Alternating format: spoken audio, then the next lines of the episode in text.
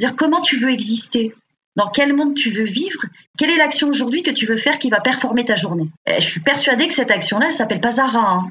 Elle va surtout perforer ton compte en banque, mais pas performer ta journée, clairement. Euh, moi, je, je, suis optimiste, mais réaliste. Voilà.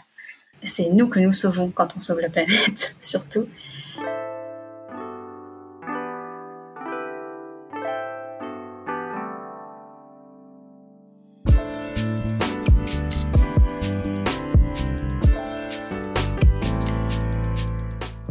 Sur Qu'est-ce que la mode, le podcast qui vous invite dans de multiples discussions autour de cette unique question Qu'est-ce que la mode? Je m'appelle Elsie Pommier, je suis designer de l'individu. J'accompagne les professionnels à travailler l'habillement comme un support d'expression et de communication. Dans ce podcast, je vous partage mes discussions avec ceux qui façonnent la mode. À la découverte de savoir-faire, de façon d'être, d'histoire et de culture, on comprend vite que la mode est loin d'être banale. Alors, retrouvez un épisode chaque lundi sur toutes les plateformes d'écoute. Vous pouvez aussi vous abonner à la chaîne et soutenir la production sur patreon.com slash qu'est-ce que la mode.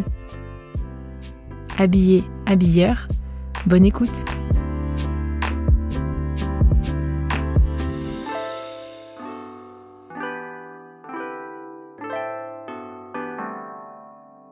Bienvenue, chères auditrices et auditeurs, sur cette seconde partie de euh, cette table ronde sur les droits humains dans l'industrie textile avec Catherine Doréac, donc présidente de Fashion Revolution France, Audrey Millet, qui est l'auteur du livre noir de la mode et qui est historienne et chercheur à l'Université d'Oslo, et bien sûr Marie Boitier, présidente du secteur Amérique du Nord de l'ONG Justice in Fashion. Pour cette euh, deuxième partie, je voulais vous entendre justement euh, sur vos témoignages d'engagement. De quelle manière, en fait, vous vous, vous êtes engagé sur ces problématiques-là? Parce que, comme on le disait, comme on a terminé, voilà, la déclaration des droits de l'homme, c'est bien, c'est un idéal, ça paraît même utopique, même illusoire, mais concrètement, on veut aller dans l'action. Et vous êtes des femmes d'action, justement. C'est pour ça que je vous ai euh, invité. Qui voudrait commencer à partager justement euh, cet engagement que vous avez pris bah Audrey, moi je veux bien, je veux bien commencer. Euh, comme euh, on, a, déjà fait un podcast ensemble où tu m'avais interviewé justement sur ces sujets-là, donc euh, aux éditeurs d'aller l'écouter. Je ne vais pas rentrer dans les détails. moi, je crois que moi je crois beaucoup au chemin d'âme. Pas beaucoup au chemin d'âme. Quand on vient sur Terre, on s'incarne pour une raison. Et euh, cette raison, bah, on la découvre pas forcément euh, tout de suite. On ne sait pas. Moi, ça a pris du temps.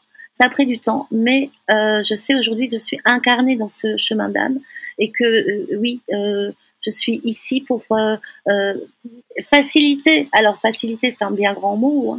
Hein. en tout cas, aider les gens à prendre conscience des choses. Ça, je pense que ça, c'est quelque chose d'assez clair. Et cette conviction, elle ne vient pas d'hier. Euh, je crois que j'ai toujours été euh, très euh, engagée depuis l'enfance et l'adolescence, et notamment sur les problèmes écologiques. Hein. Moi, j'étais adolescente dans les années 70. Dans les, années 70, on commençait à parler de changement climatique. Alors, très peu de gens en parlaient. Il fallait être un peu. moi, j'étais dans une famille où justement ces problèmes-là intéressaient mon grand-père, mon père, ma mère, bref, on m'en parlait beaucoup, et, euh, notamment des problèmes de nucléaire. C'était le grand truc des années 70. Nucléaire Nine Dank. Donc, euh, bah, on avait, on avait le petit badge, on avait le, le, sac tagué, on était contre le nucléaire, on manifestait dans, ouais, dans les années 70, milieu des années 70 quand même, hein, n'exagérons rien. Puis ensuite, ben, ça, ça s'est enclenché quoi, euh, dans, dans, dans, mes activités professionnelles. Euh, euh j'ai des études d'archéologie, d'anthropologie, euh, de, tout ce qu'on voudra, mais j'ai quand même fini par travailler dans, dans la mode, comme on dit, et, et les, les, problèmes, bah, les années 80, voilà, c'était là, quoi. Hein. La fin des quotas, euh, le début de la fast fashion, ça s'est enclenché années 90, 2000, 2010. donc mon, mon action aujourd'hui avec Fashion Revolution, elle est, elle est beaucoup plus euh, concrète puisqu'on porte des valeurs et, et, on porte, on porte à la, au grand public des valeurs et, des, engagements et, une action quotidienne à, accompagner. Mais, euh, mais oui, euh, aujourd'hui, oui, il faut être engagé, il faut être ancré. Alors, euh, je sais qu'Audrey n'aime pas ce mot, l'ancrage, mais l'ancrage, c'est quelque chose qui nous garde les pieds sur terre. Et pour pouvoir changer les choses, et aujourd'hui, on est dans une période de transition euh, écologique et, et sociale euh, obligatoire avec euh, les risques qui, qui s'approchent de plus en plus près de nous, avec les élections qui vont avoir lieu là bientôt et l'année prochaine en France, qui nous font un peu grincer des dents. les grands médias n'arrangent pas du tout la sauce.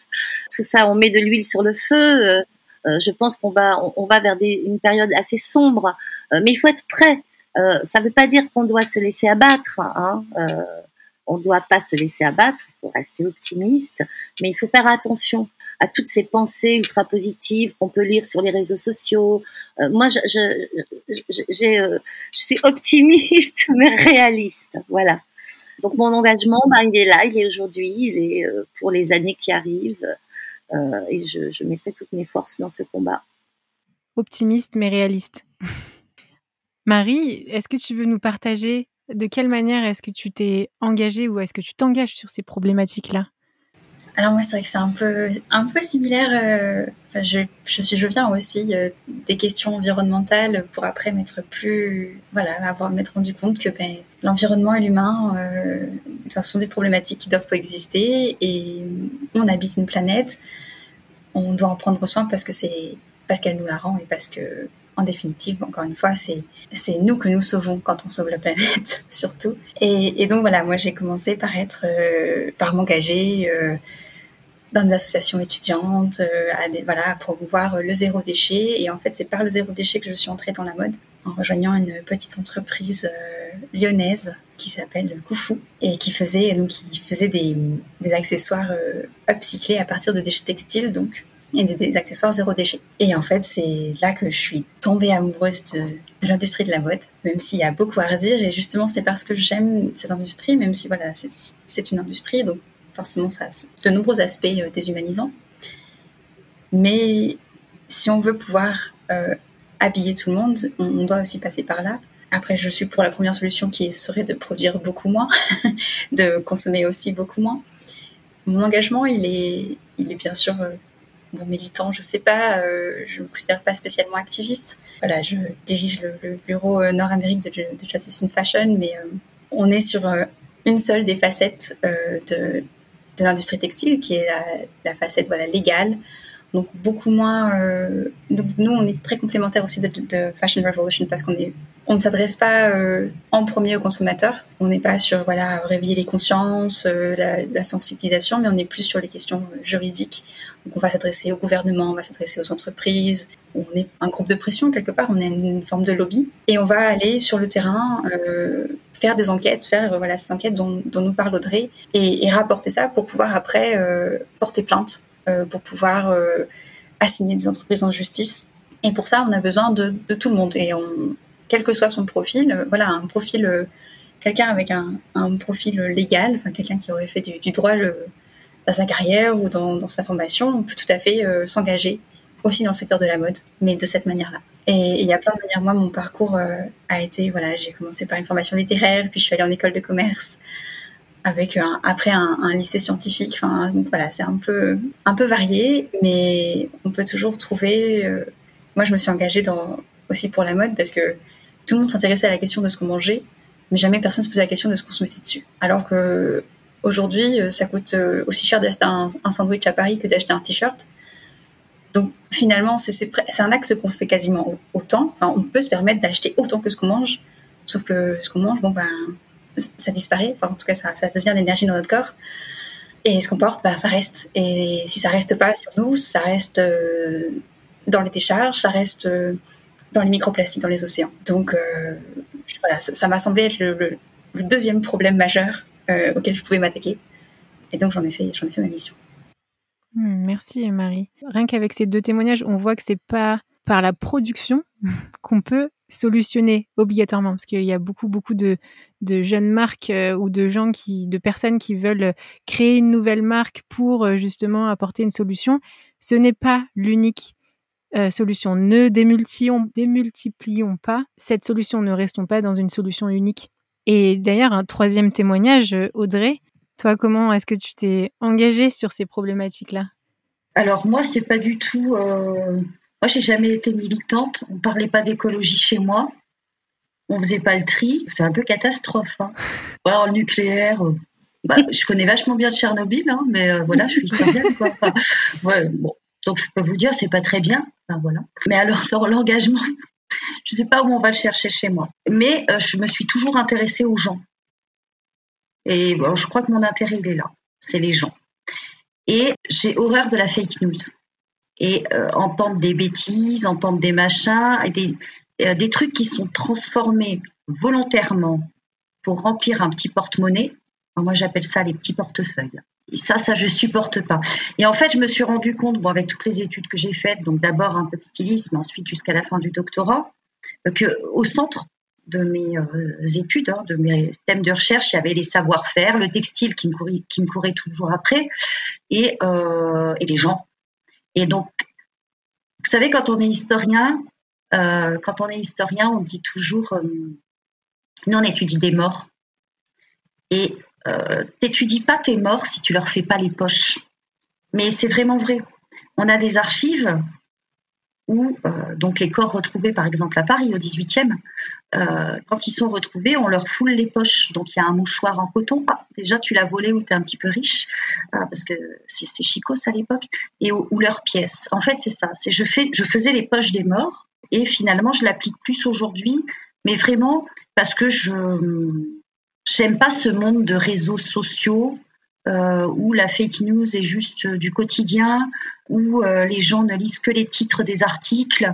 Et je pense que nous avons tous nos talents, qu'il est très très important d'arriver à repérer ces talents. Et je pense que je suis arrivée à repérer le mien genre il y a un an. Et le mien, c'est de prendre des faits. Et c'est l'argumentation de la preuve. Et lorsque les faits sont super bien, bah, je suis super ravie. Hein. Mais sur le sujet, c'est plutôt compliqué. Et surtout, je me suis rendu compte euh, que l'histoire, c'était pas non plus écrire un article de 1812 à 1815, la mode du Cachemire. Et voilà, et que le Cachemire, hein, on va commencer ça au moins à la, colonisation et qu'on va continuer aujourd'hui, qu'on va parler de Paisley, tout ça. Euh, et qu'en fait, l'histoire pouvait nous servir aujourd'hui. Alors, on pourrait dire, Audrey, tu fais que des anachronismes là, comment tu peux parler du 17e et du 20e ben, Je pense que maintenant je le fais bien, donc je peux aider à ça. Donc si je peux aider, ben, moi je suis contente. En fait, mon, militantisme, il est là. Euh, si je si je peux amener de l'info, euh, mon opinion ne compte pas. Mais j'aime pas lire euh, telle crème solaire, elle est vachement bien, alors qu'on sait que c'est du caca en boîte, que ça met les gens en danger, que les gens meurent. Effectivement, il y a tout ce truc de la fringue. Il y a quelque chose d'assez médiocre hein, quand même, hein, à acheter des tonnes et des volumes de fringues. Ça veut dire que notre vie, elle se limite à ce bout de plastique couleur euh, mais c'est nul, quoi, d'être ça. C'est nul d'être ça. C'est vachement limité, quoi. On n'est pas que ça. Alors, il y a aussi un truc sur le consommateur, là. Hein. Dire comment tu veux exister, dans quel monde tu veux vivre et quel est le monde aujourd'hui. Quelle est l'action aujourd'hui que tu veux faire qui va performer ta journée? Eh, je suis persuadée que cette action-là, elle s'appelle pas Zara. Hein.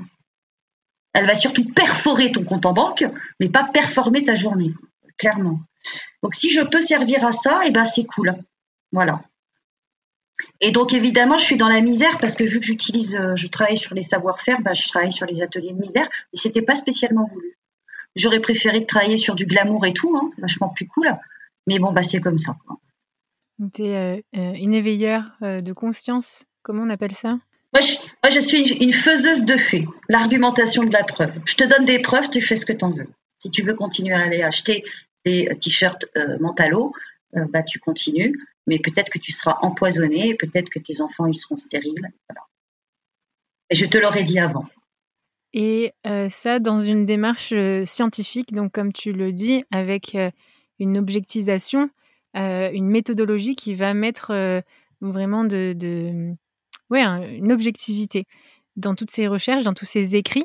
Donc, tu as hum, Et ça a été un peu explosif justement avec ce, dernier livre qui est sorti, donc le livre noir de la mode.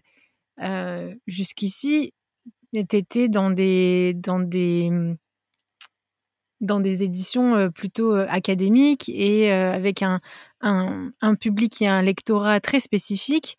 Là, tu t'adresses aussi donc à, tout le monde. Enfin, c'est donc c'est pour ça que pour moi, c'est un exemple aussi de d'engagement. C'est par l'écriture, par par la recherche, par des actions. Donc, on parlait de Fashion Revolution, par euh, des études de terrain aussi avec euh, l'ONG euh, Justice in Fashion. Donc tout ça, c'est loin, grâce à, vos témoignages, on, est loin du misérabilisme et de se dire, bon, ben, la seule solution, c'est le déni ou c'est rester dans notre découragement. En fait, on, vous vous poussez à la conversation en fait. Et puis donc avec vos témoignages, je, je voulais le dire aussi, c'est que vous assumez l'interdépendance ou la codépendance aussi de de nos secteurs, de nos secteurs d'action et de nos actions. Et ça, c'est riche. Et ça, ça fait du bien de l'entendre. C'est que tu parlais, euh, Marie, de complémentarité entre Justice in Fashion et Fashion Revolution parce que vous, vous ne vous adressiez pas au, même, euh, au même public, mais parce que vous n'avez pas, justement, vous êtes concentré sur une facette différente de la mode. Et on le voit très bien, la mode, c'est pas seulement l'environnement, c'est pas seulement une problématique euh, d'eau, c'est pas seulement une problématique euh, végétale ou animale, mais c'est aussi de l'ordre humain, de l'ordre euh, de, la santé, de l'ordre de la psychologie aussi. C'est dans la santé physique, mentale. c'est énormément de choses. Donc en fait, on peut ça, par contre, on peut démultiplier ce genre d'engagement. Et justement, pour continuer dans, l'inspiration pratique pour nos auditeurs et auditrices, comment être acteur? Quels sont euh, les engagements qui, sont abordables? Et en s'adressant aux auditeurs, je fais une petite parenthèse, c'est que chez les auditeurs, vous êtes, euh, vous êtes consommateur, vous êtes euh, entrepreneur ou chef d'entreprise, et peut-être qu'il y a des personnes qui sont dans le milieu politique, je sais qu'il y en a au moins un, en s'adressant à, eux, qui sont dans ces différentes sphères, quelle invitation vous voudriez leur donner? Moi, j'aimerais dire qu'on n'est jamais qu'une seule chose. On est, tous consommateurs, on va tous faire ses courses, on, va tous, on doit tous se nourrir et s'habiller. Et on est quasiment tous employés quelque part, ou, ou, entrepreneurs, mais euh, on travaille aussi. Et, et, on est aussi tous citoyens. Donc en fait, on est toutes ces choses-là à la fois. Donc on a, en fait, on a plein de pouvoirs différents. on a notre pouvoir de citoyen. Donc oui, on peut voter, et oui, il faut voter. Même si c'est pour voter blanc, il faut voter on a euh, ce pouvoir de consommateur qui est le pouvoir, euh, notre pouvoir financier, qui est plus ou moins élevé. On peut être un, consommateur plus ou moins éclairé, plus ou moins éveillé à ces questions-là. C'est toujours difficile de passer à l'action. Et puis parfois, ben oui, il va falloir acheter euh, quelque chose dans un magasin de, fast fashion ou, peu importe. Et, non à la surculpabilisation. Mm-hmm. et, et on est tous employés quelque part. Et là où on est, où voilà, dans une entreprise. Et ce poste-là aussi, il est intéressant. Parce que qu'on soit, euh, quel que soit notre niveau dans la hiérarchie, on peut avoir un impact. Ça peut être un impact sur les collègues, ça peut être le midi à la cantine, euh, on va parler euh, ben voilà, du fait qu'on a réparé les habits en famille ce week-end, qu'on a fait de l'upcycling, des choses comme ça. Ou ça peut être sensibiliser à, aux questions d'exploitation dans la chaîne de production textile mes, collègues savent très bien que je suis la personne qui les embête avec ces sujets-là. mais, mine de rien, c'est des questions qui se posaient peut-être pas avant et que d'un coup, euh, ah bah oui, euh, c'est vrai, il y, a des gens qui, meurent pour faire mes produits. Et ah oui, euh, en fait, on n'est pas si loin de l'esclavagisme. Alors, je ne sais pas si j'ai un grand impact sur, mes collègues ou je ne sais pas si j'ai un grand impact dans mon entreprise, mais, au moins j'essaye. Bon, je le fais aussi parce que moi, ça me fait plaisir. Faut pas le faire, faut pas y aller à recul, bien sûr. Mais voilà, on a, on a plein de super pouvoirs en fait. Je pense aussi que tout passe, tout commence par l'éducation. Alors l'éducation, c'est un grand mot. Hein. On n'est pas là pour éduquer les peuples, euh, euh, porter la parole sainte. Euh, on, a, tous, on a on est tous persuadés de notre bon droit sur ces sujets-là. Mais quand même, ouvrir un peu la fenêtre de temps en temps et aérer hein, cet air toxique qu'on respire tous euh, qu'on respecte tous euh, quand on lit des journaux, quand on regarde la télévision, quand on, quand on se promène sur les réseaux sociaux. C'est toujours un peu les mêmes sujets qui reviennent. Alors ça dépend de l'écosystème dans lequel on est, mais moi je suis dans un écosystème hyper green et franchement, ça devient étouffant, quoi ça devient étouffant. Les gens redisent, redisent. On, ne lit que ça.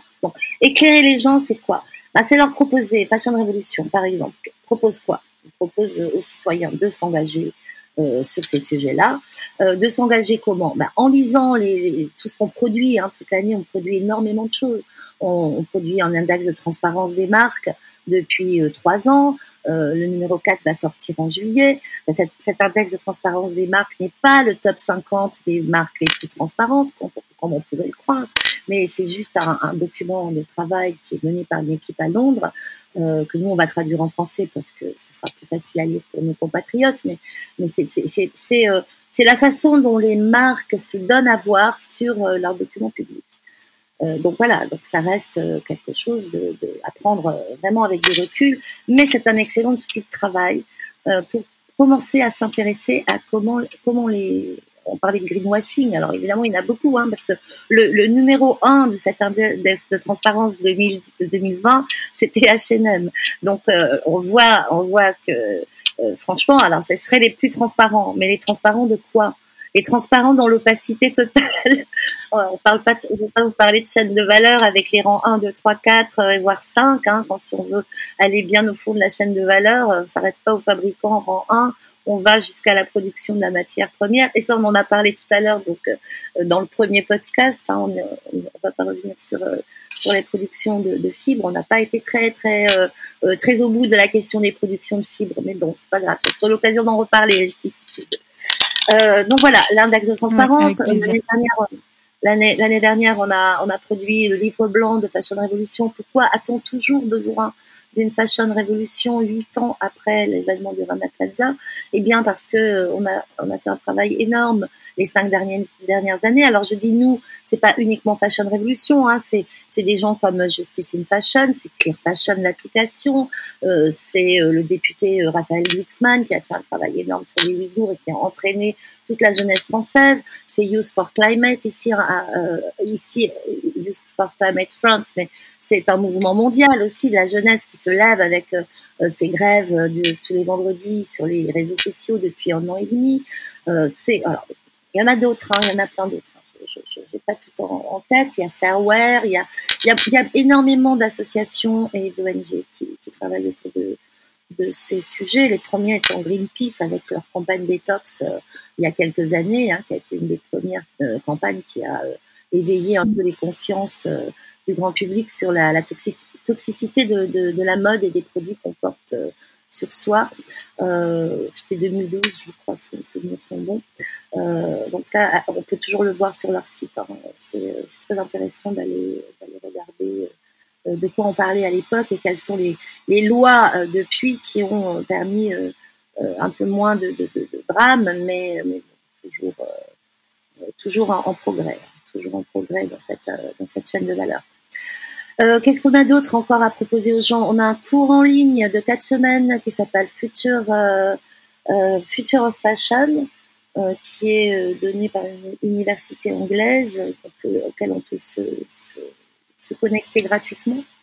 Là, on va vraiment tout au fond des, problèmes, hein, quels qu'ils soient, depuis la, transparence des chaînes de valeur jusqu'à le fameux hashtag Wombed My Clothes, c'est un, master en quatre semaines. Voilà. On peut, se former euh, facilement. On peut rejoindre l'association, bien sûr. Hein, euh, on a pas mal de, programmes prévus pour l'année prochaine, notamment des cycles de conférences sur des sujets précis avec des experts qu'on est en train de, chercher, enfin de chercher, de trouver et de, mettre en place. Euh, et puis d'autres choses, hein, des événements publics, euh, évidemment des ateliers de réparation, parce que là, on est, vraiment sur euh, cette histoire de euh, acheter moins mais mieux, mais surtout love close last, hein, euh, vos, vêtements, vos habits chéris durent plus longtemps. Et, et, le vêtement le plus écologique est celui qui est déjà dans votre placard. Ça, c'est deux citations d'Ursula De Castro, notre fondatrice. et qui sont qui sont qui sont vrais, hein, qui sont bien. Hein. Le, vêtement le plus écologique est déjà chez vous. Faut juste le retrouver, le, redécouvrir, peut-être le réparer et surtout le porter. Voilà, donc voilà, Fashion Révolution, mais bon, il y a, y a, des tas d'autres des tas d'autres ONG et, associations auxquelles, desquelles se rapprocher pour, euh, pour commencer ce, chemin vers euh, moins et mieux. Merci Catherine. Audrey? Euh, Oui, alors moi, mon engagement, bon, bah, évidemment, il sera sur l'écriture. Je pense que c'est absolument suffisant. Ça me prend assez de temps. Donc, je me mets dans ma cuisine et je lis pour vous. et je, découpe pour vous et je recoupe et je resynthétise et j'y vais. Euh, sur les sujets, pas les plus glamour du monde, l'air de rien. Enfin, euh, écrire c'est sympa, mais ça dépend. Ça dépend. en tant que consommateur, moi, ce que j'aimerais, c'est que les consommateurs, en fait, exigent qu'on leur vende pas de la merde et que quand ils achètent, en fait, euh, ils soient sûrs. Et donc, le consommateur, vous consommateur, vous avez tout à fait le droit d'exiger d'acquérir un produit sain. Et c'est la raison pour laquelle il faut accompagner les associations. Euh, moi, c'est la première association à laquelle euh, j'adhère, hein, Fashion Révolution, parce qu'ils m'ont laissé ma liberté de penser et ce ne sont pas des militants qui sont venus me mettre au bûcher quand on n'était pas tout à fait d'accord sur tout. Il y a évidemment Justin in Fashion et les autres, mais il y a des gens qui se prennent la tête, qui sont bénévoles, qui essaient hein, de, changer le monde hein, d'une certaine manière. Et donc comme ça, vous pouvez les aider parce que c'est pas à vous consommateurs de passer votre semaine hein, à euh, analyser la fringue parce que vous avez besoin d'un t-shirt, parce que vous travaillez déjà. Vous travaillez déjà, donc euh, vous avez votre salaire, euh, vous n'avez pas que ça à faire et vous n'allez pas, après avoir couché les gosses, entre 22h et 2h du matin, chercher ce qu'il y a dans cette étiquette. De toute façon, il n'y a pas les teintures dessus. Et c'est justement en nous cautionnant, en nous donnant ça en charge, nous on le fait. Voilà, c'est nous euh, qui le faisons avec nos talents, les talents des journalistes, les, talents des historiens qui vont dire, je ne sais pas, je dis ça au hasard, hein. oui, mais en fait, les produits toxiques depuis le 19e, ça pue. Je vous le prouve. Euh, les choses, elles bougent là. Et il faut mettre tous les talents ensemble. Nous, on est là, bah, d'une certaine façon, effectivement, bah, pour servir la cause. Euh, on essaie de s'organiser, on fait du mieux qu'on peut avec ce qu'on a, c'est-à-dire souvent trois bouts de ficelle, hein, mais de temps en temps, avec trois bouts de ficelle, on monte une pyramide accompagnez-nous. Nous, on le fait. On prend le temps pour que vous, vous n'ayez pas à faire ça la semaine. Et que le samedi, vous vous fassiez vraiment, vraiment hyper plaisir à vous acheter ce t-shirt blanc sans slogan machin nickel avec dans ce dans ce lin là, ce beau lin qui ressemble à quelque chose, mais avec du vrai plaisir. Merci Audrey euh, on s'adresse aux consommateurs, aux chefs d'entreprise, entrepreneurs, aux politiques mais à chacun d'entre nous, comme tu le disais, Marie, nous sommes euh, à une position, nous avons une posture, un, rôle et euh, on a une influence. Et juste de se poser et de réfléchir à quelle est notre influence sur ce sujet, ça peut être déjà très intéressant. Comme première question aussi d'introspection. Vous parliez aussi d'éducation, d'information. Et ce sera ma dernière question. Est-ce que vous auriez un livre qui vous a marqué de manière directe ou indirecte sur ces problématiques et qui vous semblerait euh, important à partager? Moi, j'ai un livre cher à mon cœur depuis un an. Alors, évidemment, le livre noir de la mode hein, d'Audrey, euh, c'est vraiment le pavé dans la mare de cette industrie. On y découvre et on y rapprend. Et, et elle a collecté énormément d'informations ces sujets-là. Euh, moi, j'en ai un deuxième aussi qui m'a beaucoup plu cette année.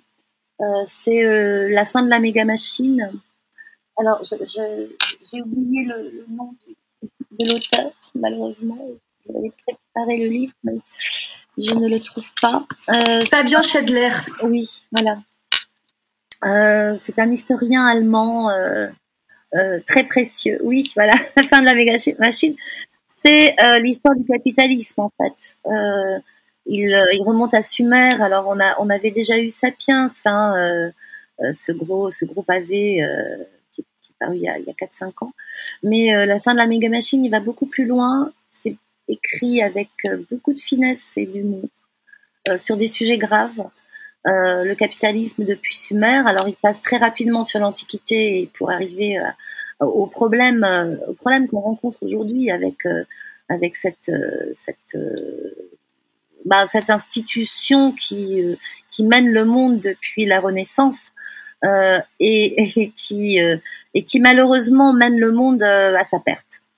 Donc voilà, je vous le recommande fermement. c'est un gros livre, hein, mais il se lit très facilement. Il peut se prendre, se laisser, se reprendre. Euh, pour moi, c'est une bible d'information et, euh, de réflexion. Voilà. Il y en a d'autres, hein, il y en a plein d'autres. Caliban et la sorcière, par exemple. Caliban, Caliban et la sorcière. les gens s'intéressent beaucoup aux sorcières aujourd'hui. Euh, Caliban et la sorcière, ça, remonte, ça remonte aux jacqueries du XIIIe siècle. Donc voilà, avec la, suite que l'on connaît, la chasse aux sorcières et et tous ces problèmes euh, de capitalisme, de richesse, de, de, de non-partage des richesses surtout. Hein, parce que ça, c'est le problème de l'humanité, hein, le non-partage de, la richesse. Voilà, les 99% contre les 1%. Merci Catherine de Merci Catherine de nous partager euh, ces, ces références. Et hum, Audrey ou Marie? Ben Moi, j'avais euh, la fin de la méga machine dans les mains aussi, mais je ne l'ai pas fini, moi. Mais euh, c'est Catherine qui me l'a conseillé. C'est vraiment, c'est énorme. Euh, scientifique, c'est très bien écrit. Non, c'est énorme au sens génie, vraiment. C'est très bien écrit. Euh, et Fabien Schedler a une capacité d'analyse qui est quand même assez hors du commun. il y a une chronologie aussi à la fin, une chronologie, non mais sur, ce, enfin, sur ce type de période, enfin sur l'humanité quoi, tout simplement. c'est génial. C'est très très fort c'est très très fort. Et quand j'ai lu les dix premières pages, les deux premières pages, j'ai dit bon bah lui ça va être mon maître. Je le dis pas souvent. Euh, sinon j'ai euh, Howard Baker, euh, Les mondes de l'art. Donc il a été traduit en français. Hein. Donc Baker, vachement intéressant, Pépé. Je dis Pépé parce que maintenant il a un certain âge. Howard Baker a payé sa thèse de doctorat en étant jazzman dans des bars. et en fait, il a regardé les gens. Hmm. Et voilà, pour moi, je pense que c'est le truc le super important. Et dans les mondes de l'art, il va analyser. Euh, c'est tout petit maintenant, c'est en livre de poche, c'est super. Vous pouvez choisir vos chapitres aussi. Hein. Il y en a qui vous toucheront plus. Il analyse les coopérations, la chaîne de fabrication, de production, la mise en place de l'art. On ne réussit jamais seul à pondre une musique, à faire une céramique, hein. Euh, jamais seul. Donc il y a tout ce truc collectif hein, de ses mains, de ses savoir-faire qui se mélangent. Moi, ça m'a marqué. Le mien est dans un état pitoyable. Je l'ai lu dans le bain. Enfin, il est souligné, surligné. Il doit y avoir des cosmétiques dessus. C'est une horreur. Euh, mais ça, c'est important euh, parce que c'est quelqu'un, c'est un sociologue et qui a une méthode quand même à toute épreuve et surtout qui a une orientation pluridisciplinaire, une, une appétence pour le toucher, pour la matérialité des choses, tout simplement parce qu'il est jazzman. Et je pense que ce type de livre-là, avec beaucoup d'amour, mais par ailleurs, avec aussi un côté critique sur le marché de l'art, euh, ça, ce sont des bons livres, en fait, de très bons livres. Et euh, Howard Baker, toujours dans mon cœur. Merci, Audrey. Alors moi, je vais vous proposer une lecture en anglais, parce que le livre n'a malheureusement pas encore été traduit en français. Si quelqu'un qui connaît quelqu'un qui peut traduire un livre en anglais, en français, euh, ça serait vraiment bienvenu. Le titre, le, roman s'appelle A Harvest of Thorns, donc en français une récolte d'épines. Il, est écrit par Corban Addison et en fait c'est écrit à la manière d'un polar. Euh, donc Corban Addison, l'auteur en fait d'un juriste qui a mené un travail d'investigation dans, plusieurs pays euh, producteurs de, de textiles et l'écriture de ce livre vient après un, tragique fait divers, un autre, avant, un an avant le Rana Plaza. Euh, un, incendie dans une usine de production au Bangladesh euh, a fait, a fait 112 euh, morts.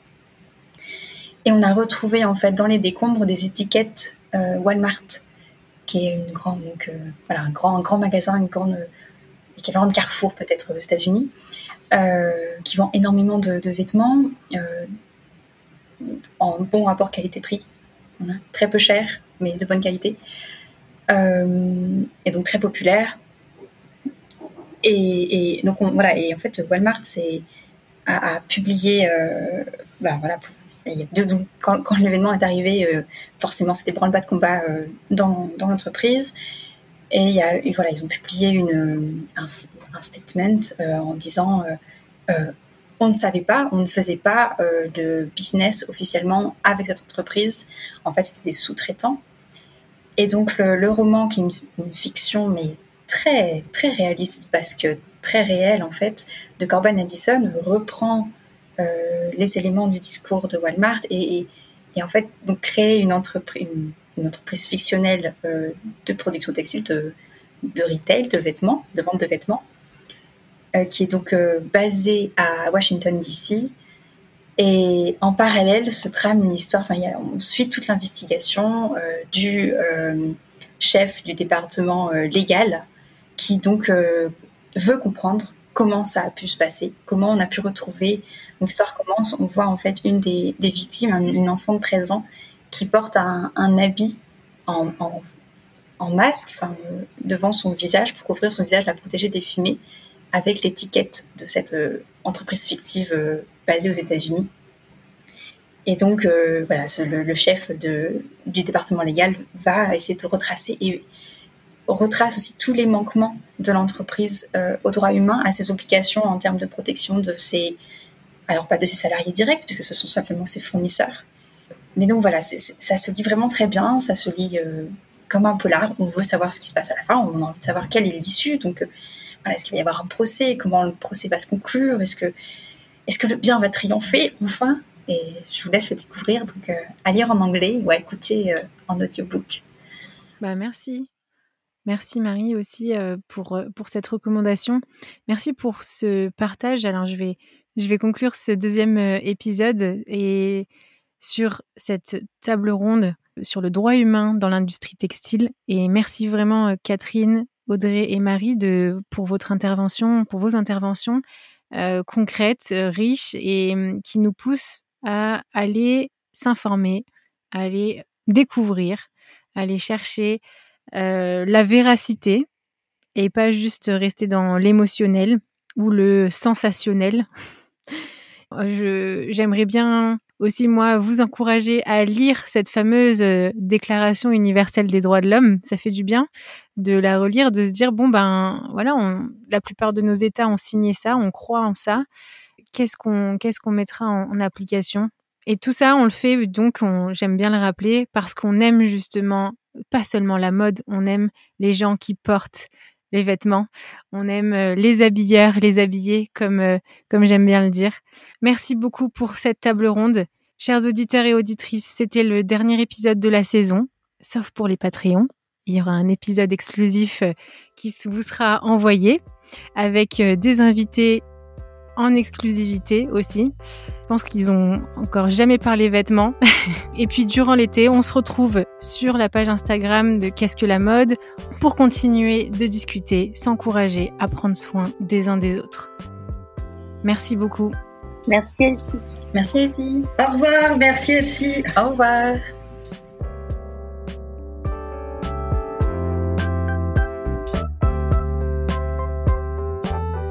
Ce podcast vous plaît, parlez-en autour de vous et partagez votre avis signé de quelques étoiles sur Apple Podcast. Vous pouvez aussi soutenir Qu'est-ce que la mode sur patreon.com. Et oui, ça se fait pas tout seul, mais avec des contributions à partir de 2 euros, vous faites perdurer ce podcast et gagner en qualité de production.